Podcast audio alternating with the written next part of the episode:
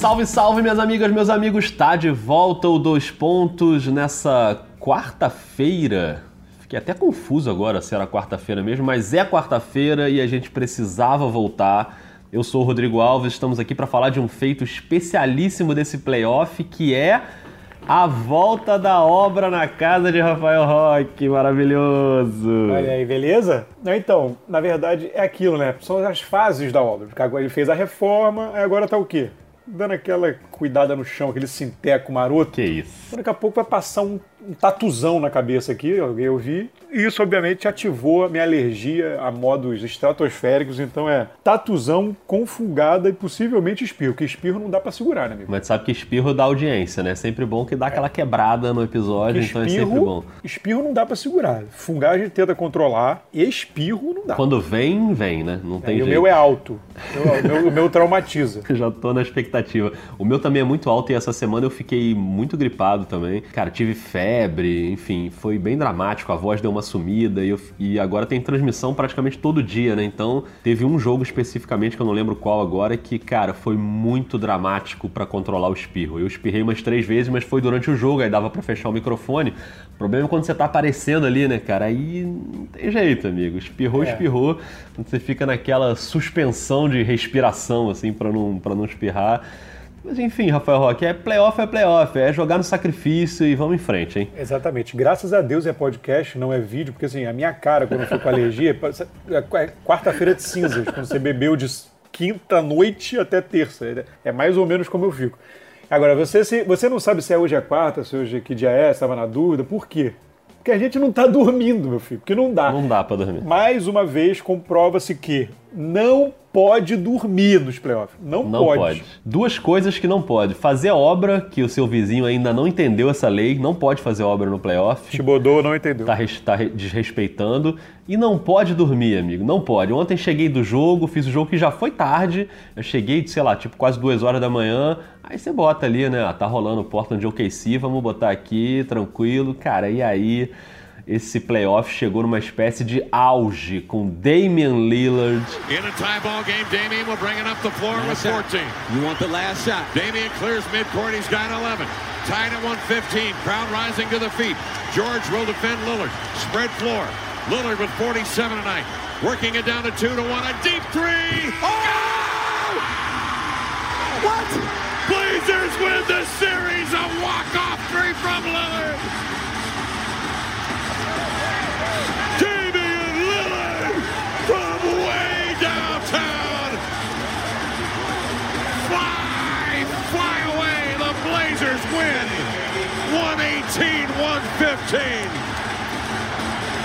The most improbable, impossible three. Uma atuação monstruosa, 50 pontos e uma cesta decisiva que entra para a história dos playoffs, um arremesso consciente do meio da rua, no estouro do cronômetro para fechar a série em cima do Oklahoma City Thunder e o Portland, mesmo sem o Nurkic, consegue se impor de uma forma categórica em cima do Oklahoma e fecha essa série em 4 a 1 com o Lillard chegando talvez no grande momento da carreira dele, que já é uma grande carreira, né? Um cara espetacular e a gente tá aqui para falar especificamente disso hoje.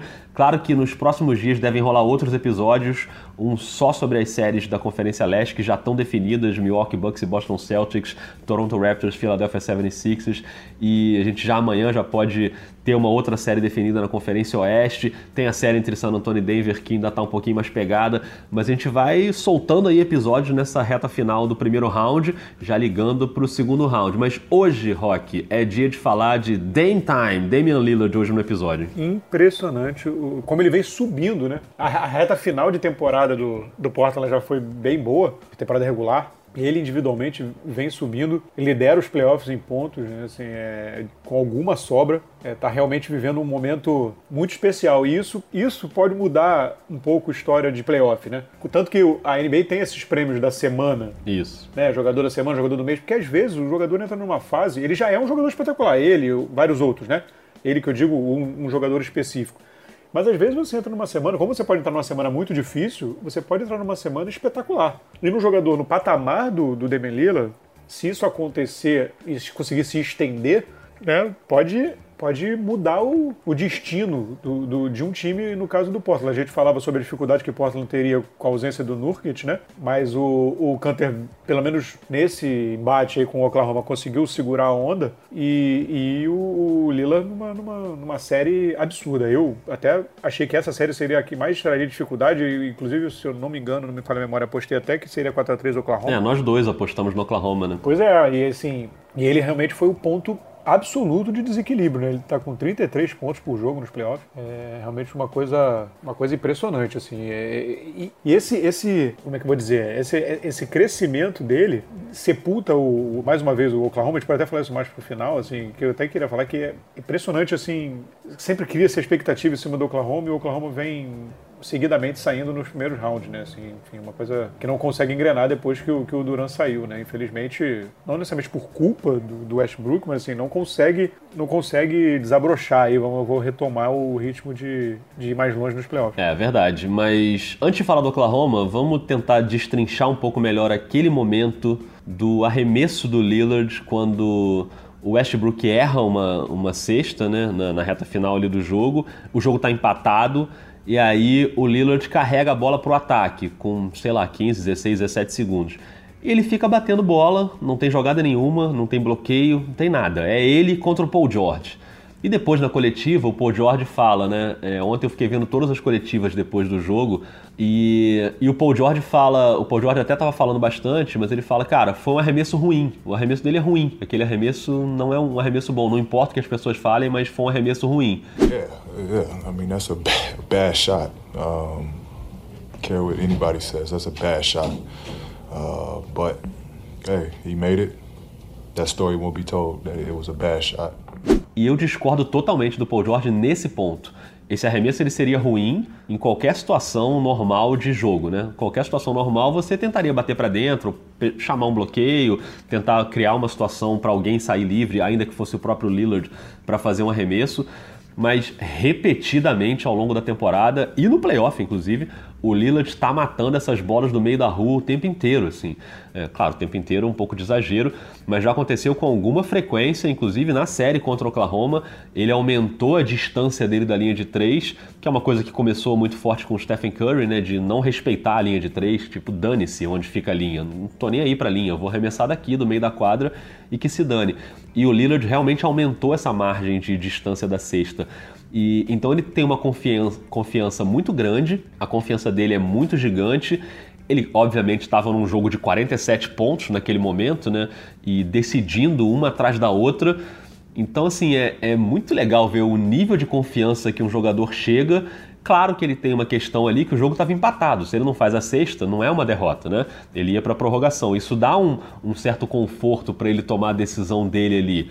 Mas por mais que o arremesso pareça ruim, na mão do Lillard ele não parece ruim. Quando ele sobe para arremessar, a expectativa é realmente que a bola caia, né? Exatamente. Primeiro que são poucos os jogadores que arremessam. Que a NBA faz a estatística meio por áreas, né? Tem a linha de três pontos e tem aquele arremesso que é para trás, né? Que eles chamam, sei lá, de acima de 30, 30 pés, né? Seria acima de 10 metros por ali, mais ou menos. É, o dele foi 37 pés, né? Então, pois é. E aí, assim, quem arremessa esse, esses arremessos com um mínimo de volume, é, nessa essa aí entra aqueles arremessos de, de, de Hail Mary lá, cara, tá acabando o jogo, o cara claro. joga de longe. Ele, geralmente o aproveitamento é de 26% nesse tipo de arremesso. O que eu confesso que eu achei até alto. Eu também achei, agora Mas, me assim, surpreendi com essa é, informação. É, ele arremessa 39,2 nesse arremesso. Então, assim, ele arremessa dessa linha acima de 30, 30 pés, ele arremessa como um arremessador de 3 normal de elite. É, muito bom, né? porque para,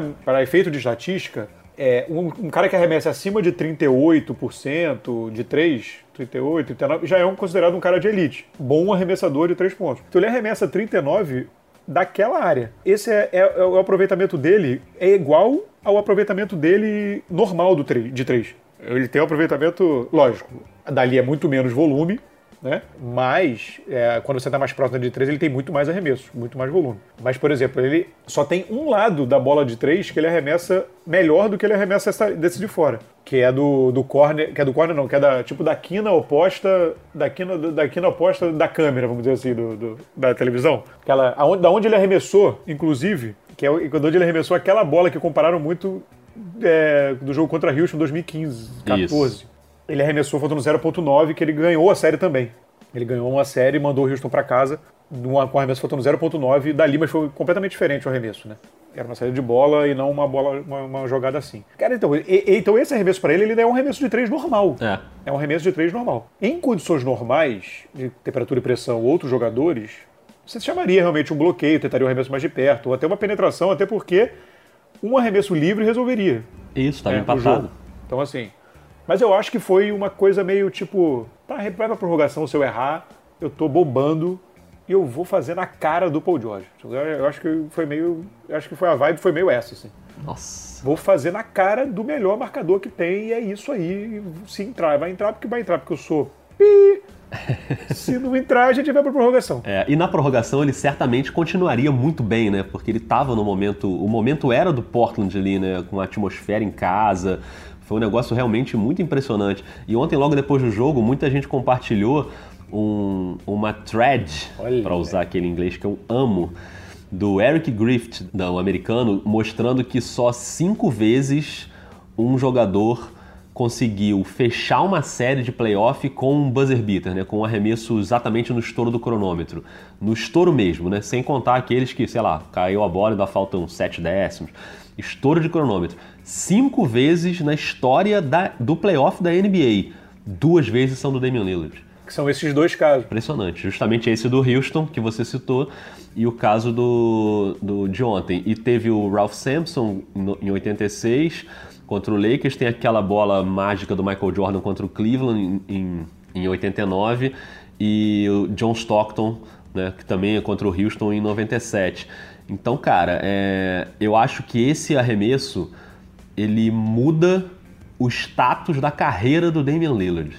É, e aí, eu, em nenhum momento eu tô querendo dizer que ele não tinha um status de grande craque, mas isso foi um debate que também tomou a- a- o Twitter na madrugada, do quanto o Damian Lillard é subestimado, do quanto se acha que ele não é um cara de elite e tal. Isso acontece com alguns jogadores, eu acho até que acontece mais com outros jogadores, por exemplo, o Kemba Walker, que é um cara que eu acho muito né, impressionante e que é tratado ali, talvez por jogar no Charlotte, como um armador ok, e eu acho ele um cara muito de elite. O Lillard, eu acho que nos últimos dois anos ele já veio ganhando mais o reconhecimento que ele merece, com a ida ao All-Star Game, é, virou um cara realmente um armador de elite, um dos grandes armadores da atualidade da NBA. Então acho que esse reconhecimento ele ele não precisou da bola de ontem para chegar, ele já tinha chegado. A gente já tratava o Lillard como um grande cara, como um, um dos caras realmente de elite da NBA. Mas essa cesta é o tipo de cesta que entra assim, para a história da liga, né? É, é uma cesta que daqui a 10 anos, 15, 20 anos, ela vai ser lembrada como um dos grandes momentos do playoff de todos os tempos. Então acho que essa assinatura, assim como ele já tinha aquela do Houston também, que foi muito incrível, coloca o cara num rol ainda maior do que ele já estava, assim. Então, para mim, ele já era um cara de elite e ele sobe mais um degrau com esse lance de ontem e ao- a ponto, por exemplo, de voltar no que você falou no início do, do episódio, Rock, que para a próxima fase contra Denver ou contra San Antonio, é, você já olha e fala, cara, o Portland parece claríssimo que o Portland vai fazer uma série competitiva, que não importa se for Denver, se for San Antonio, vai ser uma pedreira, não tem moleza. Ficou claro o quanto ele foi capaz de carregar esse time do Portland numa situação em que o principal pivô do time não joga, tá machucado. Aliás, saiu ontem no vestiário, né, o Nurkic com uma camiseta com tijoladas e o Next Question provocando né, o Russell Westbrook. O Westbrook tem essa questão da coletiva, né? Tem um repórter específico que ele não responde, então ele sempre que o cara faz a pergunta ele fala Next Question. Então ontem ficou todo mundo zoando o Westbrook com isso. Mas enfim, dei essa volta toda para dizer que eu tô apaixonado por Damian Lillard. É basicamente isso, Rock. É eu não sei se acontece isso por ser um time, apesar de muito tradicional, não é uma franquia tão glamurosa como algumas outras. Eu, não sei se é isso que faz essa, ter essa percepção é, de- dele, dele não ter essa, esse reconhecimento, né? Mas ele vai realmente construindo isso a- a- a- no decorrer da carreira, né? Ele sempre tem essa ajuda, digamos assim, né? É, escorado pelo, pelo CJ McCollum, essa, essa parceria aí nesses últimos anos, mas ele, não, não há nenhuma dúvida que o time é dele e, e tem muito essa questão do clutch, né? Outro dia circulou um vídeo que é um vídeo de 10 jogos dele nessa temporada, se eu não me engano. Não, nessa temporada ou na carreira. 10 jogos, assim, que ele decidiu ali, no, nesse tipo de arremesso. Não necessariamente o, o buzzer beater mesmo, mas o último lance do jogo faltando 5 segundos ou menos, ou, entendeu? Por aí. Uhum. O aproveitamento dele nesse, nesse tipo de bola é uma coisa impressionante. Assim. O que dá essa confiança a ele de fazer esse arremesso improvável para a média da NBA e absolutamente seguro para ele. Né? Ele estava completamente seguro ali. Para fazer um advogado do diabo, assim, falando do Paul, no caso do, da resposta do Paul George, uhum. é, a marra é tão grande que você, ah, isso é do jogo, é normal, né? Acontece muito isso às vezes. Ah, perdemos porque a bola dos caras caiu. É. Tipo, tem muito essa resposta, né? Cara, eu entendo o que ele está falando, né? Apesar dele ter esse aproveitamento, é, é, é num volume que não é enorme, mas é num bom volume dentro das opções dele, talvez não fosse o melhor. Eu entendo o que o Paul George está falando. Não, eu também entendi, claro. Assim, é, eu entendo o que ele está dizendo. Só que para ele, as estatísticas mostram que esse arremesso é tão bom quanto um de três normal. Isso. Eu ainda acho que, é, em teoria, a melhor opção, mais segura, seria ele conseguir chamar um pick and roll e, fazer uma, e tentar bater para dentro. É. Porque ele acabar sofrendo a falta, ou ele é muito bom de finalizar em bandeja, ele é talvez um dos melhores da liga. Talvez fosse um arremesso mais seguro, né? não, não necessariamente melhor. Talvez fosse um arremesso mais seguro ele pediu a chamar o pick roll e bater para dentro. Mas também, nesses jogos decisivos e nesses momentos decisivos, a arbitragem costuma engolir apito, né? É verdade. Então também não sei nem se é uma boa ideia também bater para dentro. Mas eu, eu entendi um pouquinho o que ele quis dizer nesse, nesse sentido. Essa segurança que ele tem de fazer o arremesso daquela maneira, claro que ela tem a ver também com o fato do jogo estar empatado, né? Que se ele errasse não seria uma derrota. E aí a gente volta já para amarrar aqui o episódio no que você também levantou lá no início, que é falar um pouco do outro lado. O, faltando 18 segundos, o Westbrook erra um, um lance de ataque, né? uma, uma tentativa de infiltração.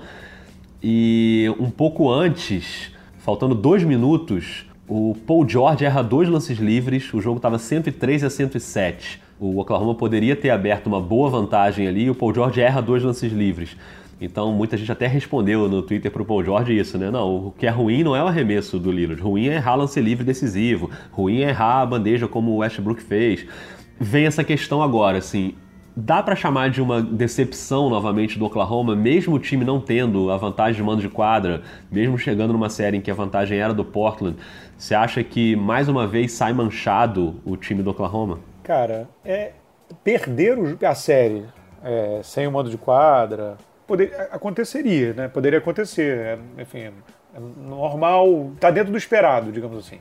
Eu acho que perder como foi tem um impacto, assim, eu acho ruim. Esperava-se mais desse time, principalmente, tudo bem que lá no início da, chega lá no início da temporada, chegou a estar, né, muito lá no, brigando lá em cima. Isso. Depois caiu, foi caindo e tudo mais. A gente sabe que tem as questões de calendário, às vezes é mais fácil, às vezes não, enfim. O Paul George passou por problemas físicos e tudo mais. Mas eu acho que esperava-se mais. Principalmente, não é um absoluto craque de bola, mas assim, havia um desfalque sério no adversário. Né? É. Não é um desfalque. Não é o Mo Harkless, entendeu? É. Com todo respeito ao Mo Harkless. Mas, assim, que, aliás, fez lances livres fundamentais na reta final do jogo também. Sim, é fez a cesta, e fez a cesta de três lá no final do jogo contra o Lakers, que botou o, o Portland nesse confronto, enfim. Isso. Ele, ele é importante. Eu tô dizendo assim, talvez se o Mohakles tivesse machucado, ninguém ia falar assim, pô, não, tem que tomar claro. cuidado aí que o Portland tá sem o Mohakles. Eu acho que ninguém ia falar isso. É, lógico. Tava sem um jogador muito importante. Então eu acho que isso, isso só aumenta o mérito do Portland e traz sim um pouco de, de, de luz assim a esse projeto do Oklahoma. Vem, vem melhorando, vem tentando melhorar. Eu, particularmente, não gosto do Billy Donovan, assim. Eu não gosto, eu não gosto muito do, do estilo dele, do trabalho, não curto. Mas ó, vários, vejo vários torcedores que gostam, que, que curtem. Eu não sei, o Samprest vai, vai. Eu acho que o Samprest vai seguir tentando melhorar. Eu acho. É, eu, eu tô tentando mexer nesse vespeiro, Rodrigão, mas assim. É que, assim, eu não sei, eu, eu talvez o, Westbrook não seja um jogador para liderar uma franquia de altíssimo nível. Assim. Talvez não seja. É possível, é possível que, seja, que ele seja um grande jogador, com recordes históricos na NBA, mas talvez não seja um cara que, que vai conseguir liderar um time num nível altíssimo para disputar uma final de campeonato. Talvez não seja. É, a minha opinião sobre o Westbrook, ela, ela mudou praticamente nada nos últimos anos, assim, sempre foi a mesma opinião. Eu acho ele um jogador de nível técnico, físico, explosivo, genial. Eu acho ele um armador de elite da NBA e acho que essa derrota não tira ele da elite da NBA. Acho que é um cara que muita gente gostaria de ter no próprio time, algumas pessoas não gostariam de ter o Westbrook no próprio time justamente por isso, pela tomada de decisão na hora decisiva de um jogo. Ele é capaz de. O Westbrook ele tem feitos do tipo banalizar o triplo-duplo. Triplo-duplo hoje já é uma coisa, ah, beleza, fulano fez triplo-duplo. Porra, dane-se que fez triplo-duplo. O cara tem três temporadas de média de triplo-duplo, ele tornou uma coisa banal de tão genial que ele foi nessas, nessas três últimas temporadas, em termos de estatísticas e volume de jogo e tal. Uma explosão física que talvez nenhum outro jogador da NBA, fora o LeBron, né, no auge, vamos dizer. O LeBron agora talvez comece uma, enfim, não gosto nem de falar isso porque eu não gosto de duvidar do LeBron, mas uma hora ele vai começar uma queda física. Mas a infiltração dele é muito absurda. É, mas o aproveitamento de arremessos dele geralmente peca nos momentos decisivos. Ele tem nessa série 36% de aproveitamento de arremesso, que é muito ruim né, para um jogador do nível dele, assim, de elite dele. E ele toma decisões que nem sempre são as mais corretas na reta final de jogo. Esse ponto específico é que me faz questionar, como você levantou, se ele é um cara para carregar uma franquia. Só que eu acho que nessa temporada especificamente, o Oklahoma parecia acertar na composição do time, trazendo o Paul George para o lado dele. E o Paul George, em algum momento da temporada, virou o principal jogador do time. Não era mais o Westbrook, o cara que estava carregando a franquia, era o Paul George, defendendo absurdamente, muito bem no ataque. Ele entra na briga de, MVP em algum momento da temporada e depois ele cai um pouco e vem a lesão. A lesão acho que é um fator que a gente não pode ignorar. Não foi o mesmo Paul George nessa série que a gente vinha vendo na temporada regular, e isso tem um, tem um peso, né? Que não dá pra gente tirar do, do debate. Mas realmente, mais uma vez, mais uma eliminação de primeiro round. E Oklahoma, de novo, vai ter que sofrer as críticas. Eu acho que assim, é, não é a gente pregar na cruz o Westbrook e dizer que não serve para nada, que é uma porcaria mas também assim, ele é um jogador de elite que precisa ser avaliado e criticado e, e cobrado. Né? É desses grandes caras que a gente tem que cobrar. Assim como cobra com vários outros, tem que cobrar dele também. Então não fico nem no, no lado do, do ataque total e nem no lado de, ah, não, não pode falar do Westbrook porque ele é bom, então agora não pode falar dele. Ué, pode falar, claro que pode. Ele é um cara que está aí para ser também julgado, avaliado, cobrado, como todos os grandes jogadores, como o Lillard já foi em outros momentos, como, enfim, grandes jogadores são em, em outros momentos. Então acho que é isso que você falou. O Oklahoma precisa continuar tentando ajustar o melhor time. Não acho que vai implodir nada e, enfim, partir para um projeto completamente diferente. E a gente tem que esperar para ver, né? O quanto o Westbrook e Paul George podem levar esse time longe, né? É, eles têm, eles têm um. Eles têm um projeto estruturadinho ali, né? Para é. médio, curto, médio prazo. É, talvez o, e o Wilson Prest, o general manager, ele é muito habilidoso, ele é muito bom. Imagino que ele vá fazer ajustes, né? Ele trouxe, por exemplo, o Schroeder agora, que deu uma ajudada ali a, a, compor essa, essa armação. Ele tem uns alas, ele tem alas novos, né? Muito novos, né? É. Que vão, vão evoluir, vão melhorar. Então. Tem a eterna promessa de que um dia, quem sabe, talvez André Robertson voltará a jogar. Pois é. E é, talvez até isso mesmo, se contar que o cara não vai voltar, ele consiga, sei lá, com esse salário, trazer outra pessoa, né? É e vá. Enfim, porque hoje com a, folha salarial apertada, como é a da NBA, qualquer dinheiro morto assim é um problema sério. Verdade. Um time de, de elite. Então, eu acho que é o produto que vai ajustar. A questão é essa, mas, é, mas o, o quanto vai conseguir se azeitar esse, esse, essa divisão de papéis para que o Paul George consiga preencher as lacunas que o Westbrook deixa. É, é, eu acho que é mais uma questão de azeitar essa, essa parceria. Isso aí. E, e porque ele traz coisas incríveis que o Paul George não faz, e o Paul George faz muita coisa que ele não faz. Então, assim, é mais diminuir o máximo possível o Hero Ball, né? Isso. É engraçado, porque, no fundo, é simples. É, o, o, eu não sei, é complicado falar ah, o ego entra na frente, mas só para efeito de teoria, assim, que eu vou falar. O basquete, você vê até às vezes, né, o sistema, por exemplo, de Golden State, né? Tudo bem que são quatro All-Stars e tudo mais, mas assim, são quatro jogadores que resolvem individualmente, quatro, enfim, cinco agora eram, mas que há uma coisa ali que quando que um vai cobrindo pelo outro e o negócio funciona. E parece simples, né? mas é muito difícil conseguir. Tanto que quase ninguém consegue. Você geralmente dá a bola na mão de um cara, você, o cara vai resolver e tal. Tudo bem que depois que o Duran chegou, até a bola foi muito para a mão do Duran. Então. Mas é, é, é parece, parece é simples dizer, mas é difícil demais executar essa, essa solidariedade, digamos assim espero que o Oklahoma consiga, porque a base é boa, assim, a base é boa, a base do time é boa, só acho que tem que achar esse meio, meio termo deles aí, azeitando um preenchendo pro outro nas deficiências um do outro. Acho que tem uma boa possibilidade. Só para eu peguei aqui o número são 51 arremessos do Lillard nessa faixa de campo. Caramba. Ele chuta quase 40%. É, isso deixa até irônico o fato de a gente acabar de defender um Oklahoma que tenha menos Hero Ball e a gente tá aqui num episódio exaltando um Hero Ball fantástico, incrível, maravilhoso. Claro que é um ponto fora da curva, né? Sim. Acho que deu para todo mundo entender. Mas, enfim, cara, esse episódio é dedicado a ele, Damian Lillard. Acho que foi muito incrível o que ele fez. Um ponto que quem acompanha basquete é mais um daqueles momentos pra gente guardar na memória por muito tempo. Quem estava no ginásio tem uma inveja enorme, porque, cara, certamente foi um momento que ninguém que estava ali dentro do ginásio do Portland vai esquecer. É um momento que quem acompanha basquete no ginásio sabe o quanto é legal e o quanto você fica extasiado quando acontece um lance desse, ainda mais fechando uma série de playoff. Foi muito incrível. Rafael Roque, tá na hora da gente fazer as promessas que a gente nem sempre pode cumprir. Opa! Que é quando a gente volta. Será que a gente volta amanhã?